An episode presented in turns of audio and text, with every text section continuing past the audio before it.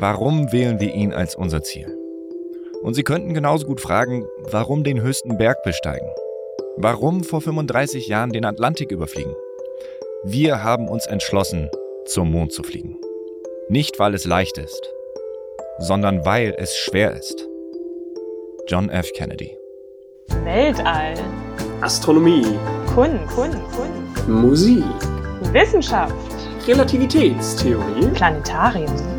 Planetarium. Das Thema heute? Das war generell das erste Lebewesen, was im Weltall war, ne? Also wenn jemand von den Zuhörern eine coole Idee hat, wie man Windeln ersetzen kann, zur NASA schicken. Plaudatarium. Mit Verena und Peter. Als Deutschland am 8. Mai 1945 bedingungslos kapitulierte, war der Zweite Weltkrieg in Europa beendet. Doch zwischen den beiden Alliierten, UdSSR und den USA, entbrannte aufgrund unterschiedlicher Vorstellungen und Ideologien ein kalter Krieg, der sich in gegenseitigem Aufrüsten, Stellvertreterkriegen und Krisen wie der Kuba-Krise äußerte. Doch nicht nur in diesen indirekten Konfrontationen, sondern auch im Weltall rangen die beiden Supermächte nach der Vorherrschaft. Das Ringen um die technischen Leistungen kulminierte letztendlich im Wettlauf zum Mond und der damit verbundenen ersten Mondlandung. Ja, und damit sind wir bei unserem heutigen Thema angekommen. Denn heute gibt es so eine kleine Geschichtsstunde. Es soll nämlich um den Wettlauf ins All gehen. Ähm, wir haben das ja schon manchmal so ein bisschen angeschnitten, so ein bisschen die Geschichte der Raumfahrt und äh, wie sich das alles entwickelt hat und wie wir heutzutage zu diesem Stand gekommen sind, dass wir vielleicht sagen, wir fliegen immer irgendwann mal zum Mars. Das haben wir schon ein bisschen besprochen. Aber woher das eigentlich alles kommt, ja, das resultiert zum Großteil eben auch aus dem Kalten Krieg tatsächlich und aus dem Wettrüsten von der damaligen UdSSR und den USA. Ja, und darum soll es heute ein bisschen gehen. Hast du Lust. Peter? Nee. ja, ich habe total Lust. Ähm, und Wer sich das noch nicht angehört hat, ähm, die Folge zum Mars ist auch gerade sehr aktuell, weil der Mars uns im Moment sehr, sehr nah ist. Das heißt, ähm, man kann ihn wunderbar sehen. Der steht in sogenannter Opposition zu uns. Genau ja, ich würde sagen, wir fangen einfach mal an. Ich habe mich ein bisschen im Vorhinein informiert. Äh, natürlich, immer top vorbereitet. Und äh, ein bisschen was zum Wettlauf zum All gelesen. Als ich das so gemacht habe, habe ich gemerkt, eigentlich muss man ein bisschen früher noch anfangen, bevor man darüber sprechen kann, nämlich bei den Anfängen der Raumfahrt. Das ist jetzt natürlich ein riesiges Thema da könnte man ein riesiges Fass aufmachen. Aber man kann es auch auf drei Menschen erstmal beschränken, die auch so ein bisschen als Väter der Raumfahrt bezeichnet werden. Und ähm, ja, das eine ist ein Russe. Ich hoffe, ich spreche das jetzt richtig aus. Das ist Konstantin Zolkowski, der ähm, ja 1857 in Russland geboren wurde. Und der hat äh, eine ganz wichtige Leistung vollbracht. Der hat nämlich als erster eigentlich so mathematisch ähm, die Raketengleichung aufgestellt und eben grundlegende mathematische Forschung zum Raketenflug betrieben. Denn einfach so eine Rakete starten, wie wir das vielleicht heute auch von Silvester kennen, ja, ist eben nicht so einfach, denn es muss was ganz Wichtiges überwunden werden, nämlich die Schwerkraft der Erde. Ja, die Erde zieht alles an, uns eben auch, deshalb können wir auf der Erde laufen und fliegen nicht einfach irgendwie durchs Weltall. Aber diese Schwerkraft muss eben überwunden werden, wenn man eine Rakete ins Weltall schicken will und das ist gar nicht so leicht. Mm, der zweite Mann, ähm, das ist jetzt Hermann Obert, der erkannte dann letztendlich die Wichtigkeit, dass man eine Flüssigtreibstoffrakete benutzen muss, wenn man irgendwann mal zum Mond fliegen will. Was genau das ist, da können wir später vielleicht nochmal drauf eingehen. Und dann gab es noch den dritten Mann, das war Robert Goddard, und der entwickelte im Ersten Weltkrieg Feststoffraketen und dann aber danach die erste Flüssigtreibstoffrakete, welche er dann im März 26 zum ersten Mal gestartet hat. Ja, und da dauerte der Flug noch 2,5 Sekunden und die hatten nur 12 Meter Höhe erreicht, aber das war schon ein riesiger Schritt in die richtige Richtung, wenn man von der Raketenforschung spricht. Mhm. Und das zeigt, finde ich, auch direkt was, womit ich bis heute echt Gewissensbisse habe, und zwar, dass ähm, die Raketenforschung ja ursprünglich aus dem militärischen Bereich eigentlich kam und dadurch ja. so sehr gefördert wurde. Mhm. Ähm, und die zivile Raumfahrt sozusagen sich dadurch erst so entwickeln konnte, wie sie sich entwickelt hat. Und auch heutzutage das ja noch sehr, sehr eng teilweise verwoben ist. Das heißt, die Unternehmen, die ja, zivile Raumfahrt machen, machen leider auch häufig, ähm, ja, bauen häufig auch militärisches Gerät. Ja, das Problem ist, glaube ich, dabei einfach, dass sowas früher schon, heute sowieso, aber auch schon früher unglaublich teuer war und man braucht halt irgendjemanden, der das finanziert. Und ähm, ich glaube, man hat auch damals schon wenig Leute gefunden, die gesagt haben, wir finanzieren jetzt aus Spaß eventuell ein Raumfahrtprogramm, was ja damals noch wirklich absolute Science Fiction war. Stattdessen hat man aber viel leichter dann das Militär gefunden, das gesagt hat, ach, so eine Rakete kann man vielleicht auch für militärische Zwecke nutzen. Und ähm, deshalb hat, glaube ich, das Militär da auch so mitgewirkt. Aber du hast schon recht, das ist schon ziemlich stark verbunden. Das finde ich auch teilweise ein bisschen oder sehr fragwürdig. Beispiel Nummer eins ist Werner von Braun, auf den können wir später vielleicht nochmal eingehen.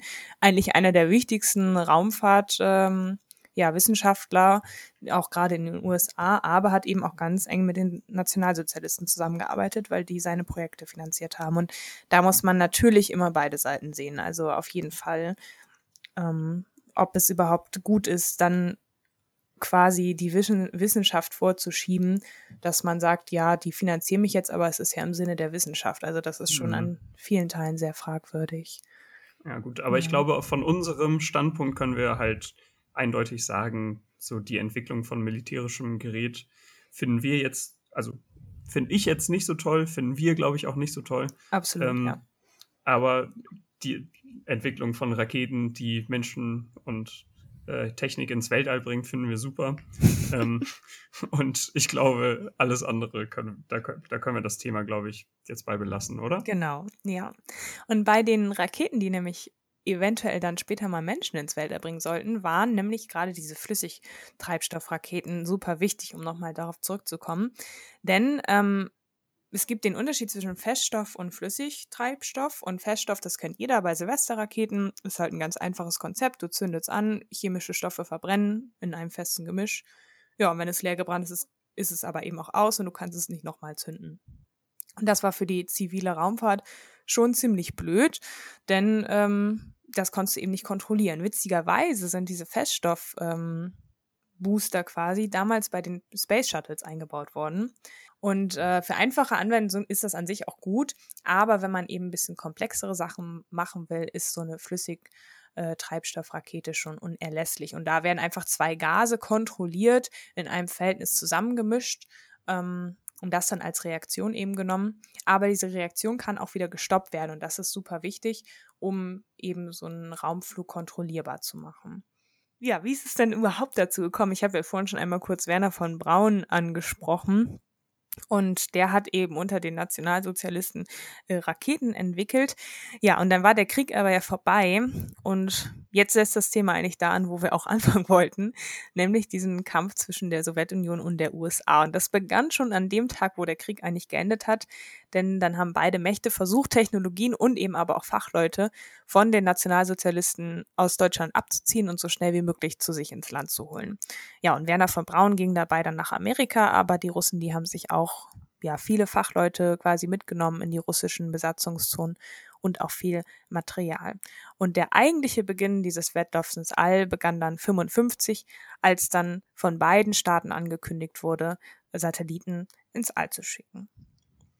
Und ich finde immer, wenn man so ein bisschen drüber nachdenkt, 55, klar, das ist schon jetzt für uns lange her, aber dafür, dass da zum ersten Mal überhaupt angekündigt wurde, dass man eventuell einen Satelliten ins All schicken kann und sich dann überlegt, wie weit die Raumfahrt heute ist, ist es halt quasi gar keine Zeit, die da vergangen ist.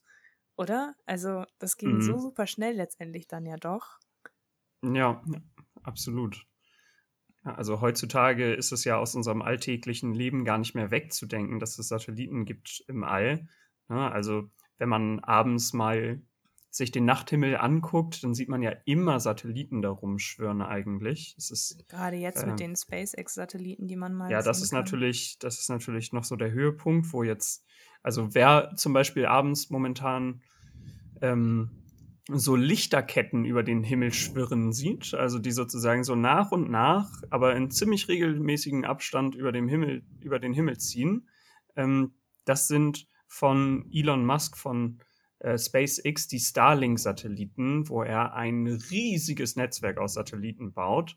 Und die werden momentan nach und nach ins All geschickt und das kann man dann eben immer sehen. Mhm. Ja, und ähm, das, das ist schon, jetzt haben wir ganz andere Gedanken, um die wir uns heute da Sorgen machen, nämlich eher, dass es so langsam voll wird. Zu viel wird, ja. Ja, genau. Ja.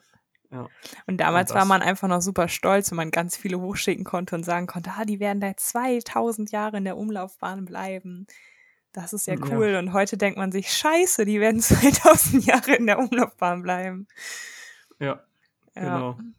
Dass es so schnell gegangen ist, das finde ich auch verrückt, auch mit den, allein mit den Technologien sowieso, aber Hm. ja, das ist schon Ja, verrückt. und, und äh, was da ja echt dazu kommt, dieser Wettstreit der beiden Großmächte, dass sie sich auch das so auf die Fahnen geschrieben haben, dass sie eben Satelliten ins All bringen wollten und dann später natürlich auch Menschen ins All bringen wollten und so weiter. Das hat natürlich dazu geführt, dass das Geld auch da rein geflossen ist und dass man Mhm. dass man die Entwicklung halt unterstützt hat und gefördert hat, das ist schon ziemlich krass, finde ich, weil heutzutage habe ich das Gefühl, das ist eher weniger so oder vielleicht ist es nicht mehr einfach nicht mehr so auf die Raumfahrt bezogen. Vielleicht gibt es irgendwo anders solche, ich sag mal Prestigeprojekte. Mhm. Es, also die Mondlandung war ja zum Beispiel sowas, das wollte man machen, um zu zeigen, hier schaut her, das können wir machen. Ja, ja, auch alles andere davor. Also wenn wir jetzt gleich zum ersten Satelliten, Satelliten kommen, auch das war bewusst einfach nur, um zu demonstrieren, wir können das. Und es wurde auch ganz klar gesagt, der wissenschaftliche Aspekt, der steht jetzt hinten an. Das ist uns nicht wichtig. Mhm. Erstmal zumindest nicht. Und um auch mal auf die Gelder zu kommen, also die NASA zum Beispiel, als sie gegründet wurde, hatte im ersten Jahr 100 Milliarden Euro zur Verfügung. Das muss man sich mal überlegen, was das für eine Summe ist. Also, Mhm. Das ist ja wirklich auch das, was, ähm, was Marco in der Mars-Folge sagte, ne? dass der politische Wille, um sowas zu realisieren, einfach Mhm. ganz entscheidend ist. genau. Und dass man auch heutzutage die Unternehmen sieht, die private Raumfahrt machen wollen ähm, und die aber ja dann letzten Endes auch wieder an staatlichen Aufträgen hängen, weil ganz privat kannst du Raumfahrt nicht finanzieren. Da ja. muss immer irgendwie ein Staat und ein Wille mit beteiligt sein eben. Ja, so wie SpaceX das ja auch macht, indem es einfach, eigentlich Genau. ist SpaceX ja auch nichts anderes als ein Dienstleister quasi, der Raketenstarts verkauft. Ja, ja. Naja, aber der erste Satellit, der dann gestartet ist und der weltbekannt wurde, war ja eben von den Russen der Sputnik-Satellit. Der wurde dann in der Nacht vom 4.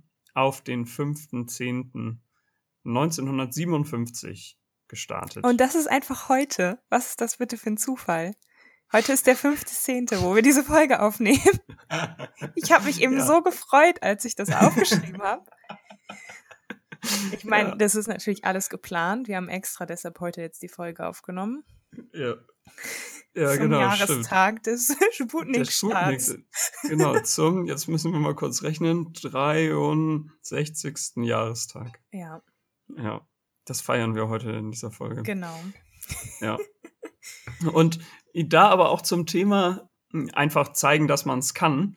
Äh, Der Sputnik-Satellit, der konnte ja nichts, außer zeigen, dass er da war. Ja. Und dadurch, dass er ja in der um Umlaufbahn war, in der Umlaufbahn der Erde, ähm, konnten seine Radiosignale von überall auf der Welt empfangen werden. Das heißt auch in den USA. Und so haben die, ja, die Amerikaner halt mitbekommen, dass die Russen das geschafft haben. Mhm. So, ne? Und das hat denen richtig Angst eingeflößt, weil sie das Gefühl hatten, sie verlieren dieses Rennen ins All. Ja. Oder sind auf jeden Fall im Hintertreffen. Vor allem der große Unterschied war ja, dass äh, die UdSSR alles super geheim gehalten hat. Also es wurde nie veröffentlicht, wann Starts sind oder überhaupt, woran die gerade forschen. Ähm, und die USA, die war aber so drauf, wir wollen allen zeigen, wie mächtig wir sind. Wir machen das aus Propagandazwecken, alles öffentlich. Und daraus konnte natürlich die UdSSR super Vorteile ziehen, weil die wussten immer genau, wie weit sind die Amerikaner, was für einen Forschungsstand haben die, was machen die gerade. Aber die USA wusste das eben nicht von der Sowjetunion. Und deshalb waren sie natürlich umso geschockter, als sie dann plötzlich gemerkt haben, ach Mist, die haben jetzt einen Satelliten ins All geschickt. Aber auch der nächste Punkt ging schon wieder dann an die Sowjetunion. Die haben nämlich äh, im November 57 dann mit äh, Sputnik 2 Leica ins Weltall geschickt. Und davon haben bestimmt auch einige schon mal gehört. Das ist der erste Hund im Weltall gewesen. Hat leider nicht überlebt, das war aber auch nicht vorgesehen. Ähm, und damit wollten die eben erforschen, wie es denn überhaupt so ist, Lebewesen ins Weltall zu schicken. Ja, und damit waren dann die Russen wieder vor den Amerikanern zu dem Zeitpunkt. Mhm. Und das war generell das erste Lebewesen, was im Weltall war, ne? Zumindest von dem wir wissen. Wer weiß, wo die ganzen Aliens noch drumherum kreisen. Das erste von der Erde stammende Lebewesen, vielleicht kann man es so sagen. Genau, so ist es dann offiziell. Ja, und das hat äh, dann nach ein paar anderen Versuchen auch noch dazu geführt, dass äh, die Sowjetunion dann irgendwann sogar so weit war, dass sie eben auch den ersten bemannten Raumflug machen konnten. Und das war letztendlich dann am 12. April 1961 mit Juri Gagarin, der ähm, ja ins Weltall geflogen ist für 108 Minuten und eben auch, und das war der wichtige Punkt, wieder auf der Erde gesund und vollständig quasi gelandet ist. Und das hm. war natürlich jetzt ein Riesenschritt und auch gleichzeitig ein Riesenschock für die USA, weil jetzt lagen sie wirklich, wirklich weit hinten. Ja, das ist auch total spannend, finde ich, weil wir in Deutschland ja natürlich die Spaltung hatten in, in BRD und DDR. Und bis heute merkt man, was die Raumfahrt angeht, da auch nach wie vor einen Unterschied. Inwieweit nämlich zum Beispiel Juri Gagarin im Osten nach wie vor sehr, sehr, sehr positiv gesehen wird. Also wirklich mhm. als richtig großer Held. Und das geht dann auch noch weiter. Zum Beispiel, weißt du, wer der erste Deutsche im All war? Nee, keine Ahnung. Dafür würde man dich hier im Osten, glaube ich, ein bisschen sehr komisch angucken. Ähm, hier weiß das nämlich jedes Kind. Und zwar ist das Sigmund Jähn gewesen. Mhm. Und das war ein richtiger Volksheld. Und das finde ich irgendwie faszinierend, dass man heute noch den Unterschied zwischen West und Ost darin sieht, wie sehr die Raumfahrt die Länder geprägt hat. Das ist wirklich verrückt. Und das sogar jetzt auch noch passend zur deutschen Einheit, die ja auch jetzt gerade war vor zwei Tagen. Wir sind so up to date. da hätten wir die Folge eigentlich auch ein bisschen anders aufziehen können, wenn wir uns da vorher Gedanken drum gemacht hätten. Ne? Ja, nächstes Wäre ein gutes Jahr. Konzept gewesen. naja. Naja, aber wir wollen ja eigentlich Richtung Mond und da wurde jetzt der nächste wichtige Schritt gelegt, nämlich von John F. Kennedy 1961, haben wir eben ja auch schon gehört, der hat nämlich den Flug zum Mond angekündigt. Ähm, musste er auch, weil die USA musste jetzt ja irgendwie mal nachziehen und vor allen Dingen mit einem Projekt, wo sie dachten, das kriegen wir hin. Witzigerweise war die Mondlandung ähm, nur ein Plan von zwei, was sie jetzt machen können. Der andere Plan war nämlich gewesen, eine Raumstation zu bauen im Orbit. Also so ähnlich wie die ISS, wahrscheinlich deutlich kleiner, aber generell, dass es erstmal passiert. Aber tatsächlich haben sie da gedacht, eventuell könnte da die Sowjetunion wieder schneller sein als wir. Das lassen wir mal lieber. Und außerdem hat auch Werner von Braun Kennedy dann zur Mondlandung geraten. Ja, und so ging das dann alles, alles los. Und zunächst musste der Mond natürlich mal mit Orbitern erforscht werden. Ähm, man musste zum Mond hinfliegen, gucken, wo könnte man vielleicht landen, wie ist das überhaupt, wie verhält sich das alles. Ähm, da wurden dann verschiedene Programme ins Leben gerufen und letztendlich dann auch das Apollo-Programm ab 65. Ja, und da hat sicherlich jeder schon von gehört, von den Apollo-Raumkapseln und wie da die Menschen zum Mond geflogen sind. Ja, und dieses Apollo-Programm hatte eben ja das Ziel, noch in dem Jahrzehnt ähm, einen Menschen auf den Mond zu bringen und sollte ja letzten Endes dann auch erfolgreich sein, aber war wirklich, wirklich ein hartes Programm. Ähm, es hat teilweise auch Menschenleben gekostet. Es ist auch wieder nochmal die andere Seite der, der Medaille bei dieser Geschichte. Und dann hat es aber ja letzten Endes doch dazu geführt, dass ähm, die ersten Menschen mit Apollo 8 den Mond mal umkreisten und ein wunderschönes Bild auch erstmals von der Erde machen konnten, den, ja, auf dem die Erde sozusagen dann auf einmal hinter dem Mond aufzugehen scheinte. Ähm, ein, ein wahnsinniges Erlebnis, wenn, wenn man sich das so vorstellt. Ich glaube fast sogar, dass das Bild das Bild des Jahrhunderts ist. Das ist ja, das ist das, Bild, genau, das ist das ja. Bild des Jahrhunderts finde ich auch ich weiß gar nicht, Ich weiß gar nicht, wer sowas bestimmt, aber ich finde es auch gut. Ja, also das erste Mal die, die Erde so als, als Ganzes auf dem Bild zu sehen, ist natürlich. Ähm, mhm. Ähm, also wir haben heute natürlich Bilder en masse, aber früher Man kennt das so. Von, von, heute ist das so völlig natürlich, die Erde wie sie halt aussieht aus dem Weltall. Jedes Kind Richtig. kennt diese Bilder. In jedem Buch ist das. Es ist so normal, dass wir das sehen können.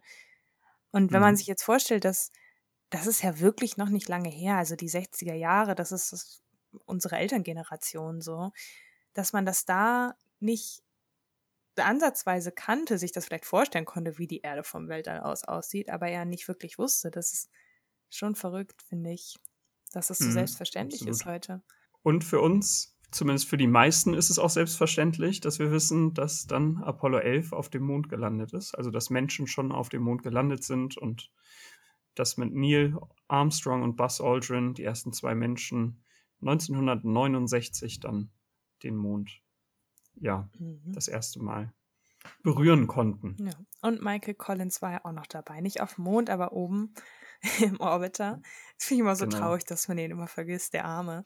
Der muss sich auch Ja, ich, haben. ja. Ja, de- den Gedanken hatte ich auch schon. Also, weil es hat so funktioniert, dass die eben zum Mond geflogen sind, aber ähm, es dann sozusagen ein Modul gab, was richtig landen konnte und das andere, der andere, der Hauptteil sozusagen, ähm, ist im Orbit vom Mond geblieben und musste natürlich auch gesteuert werden. Das heißt, da musste auch jemand an Bord sein. Äh, und das war eben Michael Collins, der dann nur sehen konnte, wie seine beiden Kollegen die Mondlandung ja vollendet haben. Hm. Ähm, und dann hatte ich auch schon den Gedanken, dass das ja irgendwie ein bisschen traurig ist. Aber wenn man hört und sieht, was er sagt und dann auch nochmal drüber nachdenkt, dann ist das eigentlich alles andere als traurig, dass, weil er eben Teil dieser grandiosen Mission war und da oben war und ähm, ja, so dicht dran Ja. war am Mond wie kaum ein anderer Mensch. Also ich glaube auch, wenn man da überhaupt mitgeflogen ist, denkt man sich schon geil. So, also. Ja. ja, ich Ja. glaube auch.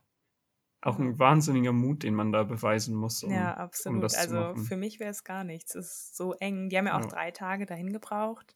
Dann, bis sie auf dem Mond waren, so nochmal einen Tag später. Aber ähm, groß ist es ja nicht. Und es ist heute immer noch nicht. Und sie haben immer noch nicht rausgefunden, wie man das mit der Toilette regeln kann auf Raumflügen. Da hat die NASA vor ein paar Jahren mal ähm, einen Aufruf gestartet mit einem Preisgeld, wer da was Cooles erfindet.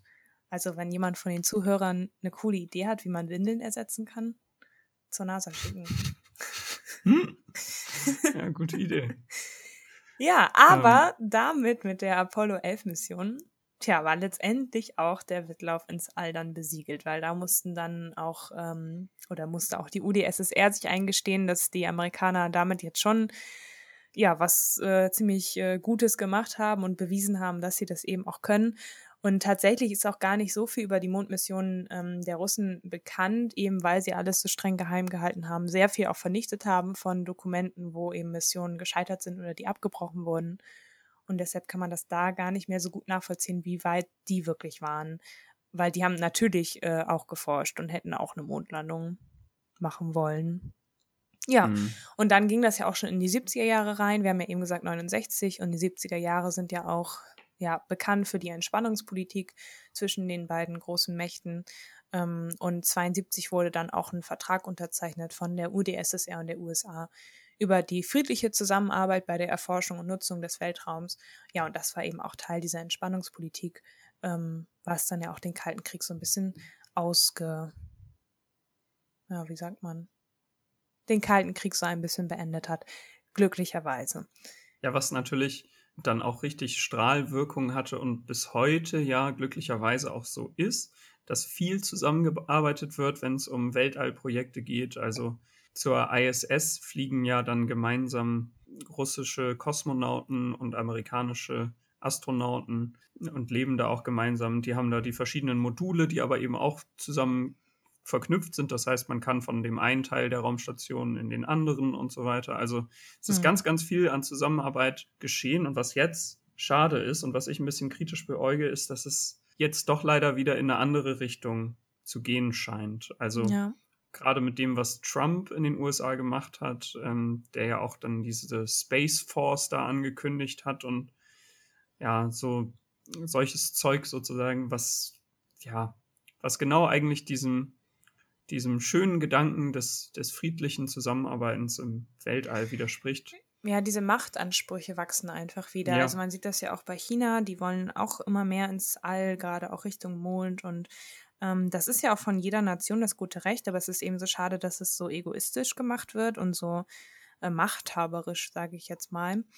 Ähm, Mhm. Und das tritt auf jeden Fall wieder in den Vordergrund. Wobei ich glaube oder ich bin mir eigentlich ganz, ganz sicher, dass Raumfahrt in dem großen Maße, wie wir das heute eigentlich vorhaben und was ja auch fast so der nächste Schritt ist, vielleicht zu einem anderen Planeten zu fliegen und all sowas, weiter das Sonnensystem zu erforschen, nur möglich ist, wenn wirklich alle Nationen da richtig zusammenarbeiten und alle Ressourcen, alle technischen Fähigkeiten und alle finanziellen Mittel zusammenlegen, weil das in so einem Maße gar nicht für eine Nation überhaupt tragbar oder machbar ist. Also das kann man nur Ja. in Zusammenarbeit schaffen. Also ich, ich glaube auch, dass es am effektivsten wäre, aber ich weiß ehrlich gesagt nicht, ob, ja, ob sich politische Machthaber dazu durchringen können, Hm. sowas dann wirklich anzustreben, weil Ja, oder es wird dann wieder so ja- ein Machtkampf wie da beim Ja. Kalten Krieg, was man natürlich sich nicht erhofft, weil das war letztendlich Ja. ja, auch nur ein Stellvertreter-Wettkampf äh, für einen richtigen Krieg, sage ich jetzt mal. Ähm, hm. Aber Also naja. ich könnte mir zum Beispiel gut vorstellen, dass ähm, China Sachen im Alleingang schafft, womit andere vorher nicht gerechnet ja, haben. Ja. Und da will man dann wahrscheinlich auch nicht wissen, was das dann auch wieder für Opfer mit sich gebracht hat. So. Mhm. Aber das würde ich schon den Chinesen zutrauen. Ja, aber wie gesagt, es ist immer wichtig, sowieso bei allen Dingen im Leben, aber alles von beiden Seiten zu sehen. Ähm, Ja. Gerade eben auch da, jeder findet die Mondlandung heute natürlich cool und jeder ist auch irgendwie stolz darauf, dass die Menschen das geschafft haben, aber sie haben das eben auch nur geschafft, letztendlich mit einer Trä äh, Trägerrakete von Werner von Braun, der, ja, eigentlich für die Nazis quasi gearbeitet hat, was dann ja auch wieder sehr zwiespaltig ist und deshalb ja, sollte man immer alles doppelt begutachten, bevor man sich eine Ja. Meinung bildet. Und dafür gibt es jetzt 5 Euro ins Phrasenschwein. das Wort zum Sonntag war das. ja, genau. Ja. Ähm, Ja, aber ich würde sagen, damit sind wir auch am Ende angekommen von unserer Folge. Genau. Das, das war jetzt ein kleiner Einblick. Ne? Die Geschichte der Raumfahrt ist natürlich umfassend und äh, da kann man ganz weit in die Tiefen gehen. Es gibt tolle Literatur dafür, tolle Filme. Also einen, den ich noch immer noch nicht gesehen habe, aber den ich unbedingt sehen möchte, weil der mir schon von allen Seiten tausendmal empfohlen wurde und ich auch super Interesse dran habe, ist ähm, Hidden Figures. Ja, Das der ist sehr gut, kann ich dir empfehlen.